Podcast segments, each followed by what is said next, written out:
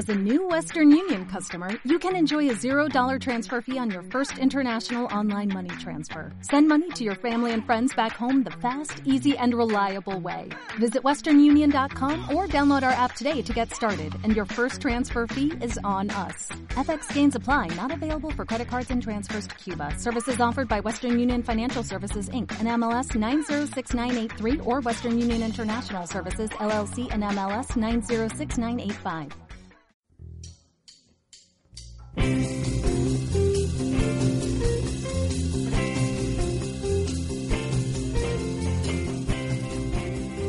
Bienvenido al podcast Libros para Entrenadores. Para mejorar como persona y como profesional hay que seguir aprendiendo día a día.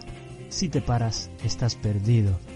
Hoy en día el valor añadido de cualquier profesional o empresa es el conocimiento. Sin embargo, cada día hay más y más información relacionada con el mundo del entrenamiento y de la salud, y el problema principal hoy en día no es acceder a ella, sino saber filtrarla. Si me lo permites, me gustaría ayudarte a filtrar toda esa información y plasmártela en conocimiento aplicable en tu trabajo diario. Seguro que tú también habrás pensado, no tengo tiempo para leer, tengo que trabajar o tengo que entrenar, otra excusa de esta. Pero de verdad no tienes para leer 15 minutos todos los días, por ejemplo mientras desayuna, o merienda, o espera el autobús, o cuando vas en metro o en avión. Bueno, en esto también te puedo ayudar, siempre que quieras.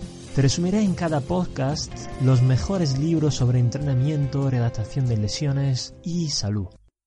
Hola y bienvenido a un nuevo episodio del libro para entrenadores. Ya estamos aquí de vuelta después de vacaciones. Como sabéis, necesitamos descansar para poder volver con fuerza y analizar nuevos artículos, nuevos libros y además tendremos muchas novedades que podréis descubrir dentro de algunos días.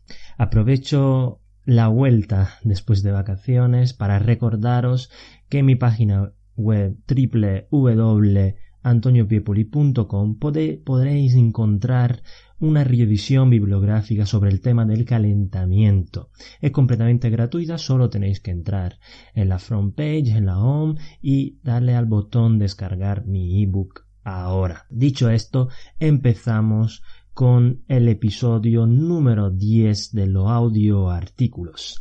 Hoy os traigo un artículo muy interesante y creo que os va a gustar mucho porque tiene aplicaciones prácticas eh, del día a día, podemos decir, de nuestro entrenador.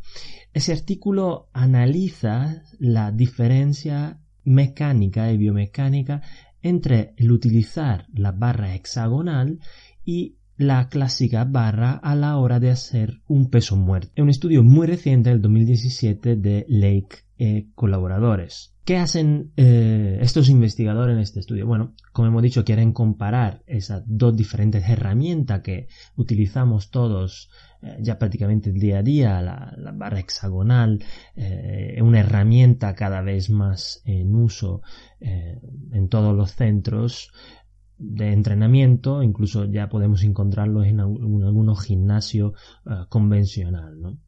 Pero ¿por qué elegimos utilizar una antes que otra? ¿Por qué un día elegimos hacer un peso muerto eh, clásico con nuestra barra eh, reta, con nuestra barra olímpica y otro día elegimos utilizar una barra hexagonal? Bueno, cuando tomamos esa decisión en qué eh, herramienta utilizo para el mismo ejercicio, pues deberíamos tener en cuenta diferentes variables, entre ellas las variables biomecánicas. ¿Qué hicieron entonces estos investigadores para poder comparar esas diferencias? Bueno, utilizaron un encoder lineal, en este caso el de ChronoJump, y lo colocaron eh, en el lado de, de las barras, ¿no?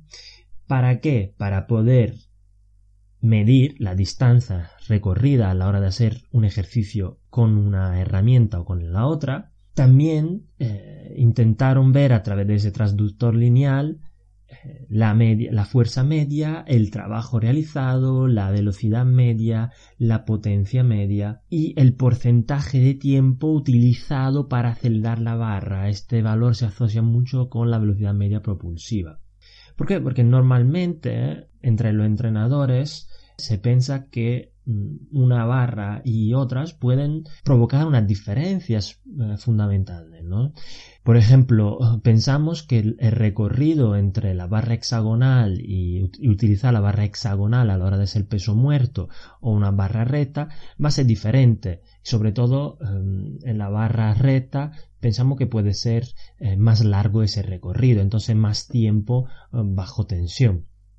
Bueno, vamos a ver eh, qué es lo que encuentran esos investigadores. Utilizaron 11 sujetos para este estudio y em, realizaron los 11 sujetos las dos modalidades de ejercicios. Primero se eh, midió la RM de cada uno de los ejercicios y ya ahí encontramos diferencias. Por ejemplo, en el peso muerto normal con barra recta eh, vemos que la media de, de, RM, estamos hablando de sujetos experimentados, ¿eh? Es 183 kilos de media, más o menos 22, mientras en barra hexagonal 194 kilos, más o menos 20 de media, es decir que el RM bastante es más alto en barra hexagonal. Esas diferencias pueden ser dadas por el brazo de momento, la longitud del brazo de momento de cadera, rodilla y tobillo en los dos tipos de, desbarra, ¿no? Pero esto quizá lo analizaremos eh, con otro artículo. Vamos al de hoy, ¿no? Cogieron estos sujetos y realizaron tres repeticiones de eh, tres series de una única repetición al 90% de la RM. Una sesión eh, realizaron con barra recta y otro día con barra hexagonal y quisieron pasar en torno a unas 48 horas entre una eh, sesión y otra. ¿Qué encontraron? Que en ambos ejercicios los sujetos realizaban el mismo rango de movimiento. Sin embargo, cuando realizaban el peso muerto con la barra hexagonal, como hemos dicho ya antes, la RM era un 6% más alta en barra hexagonal. Además, también la fuerza media era un 6% más grande en barra hexagonal. También el trabajo fue mayor de un 7% en barra hexagonal respecto a la recta y se tardó el 21% menos en realizar el levantamiento en barra hexagonal y además fue un levantamiento 15% más rápido de media, más veloz de media. Todos los sujetos cuando realizaron el peso muerto con barra hexagonal producieron un 28% de potencia media superior a cuando la realizaban con la barra recta. ¿Qué queremos decir eh, con esto? ¿Qué se puede concluir con este artículo? Que con barra hexagonal utilizamos pesos mayores, hacemos el mismo rango de recorrido pero de manera mucho más rápida y además aceleramos mucho más en barra hexagonal. Así que cuando queremos elegir una barra y otra deberíamos tener en cuenta estas variables para poder tomar una decisión basada en parámetro biomecánico. Así que la próxima vez que vaya a elegir entre una barra y otra a la hora de realizar tu peso muerto, hacerlo realizar a tu entrenado, ten en cuenta todo estos que hemos estado hablando durante este audio artículo. Recuerda dejarme comentarios, tus opiniones y tus sensaciones y tus experiencias como entrenador a la hora de realizar ese ejercicio con una barra y otra. No olvides compartir y darle al me gusta y si puedes déjame una reseña en iTunes. Eso ayudará a que el podcast llegue a mucha más gente. Sin más, me despido y recuerda, el conocimiento es tu poder y los libros tus armas.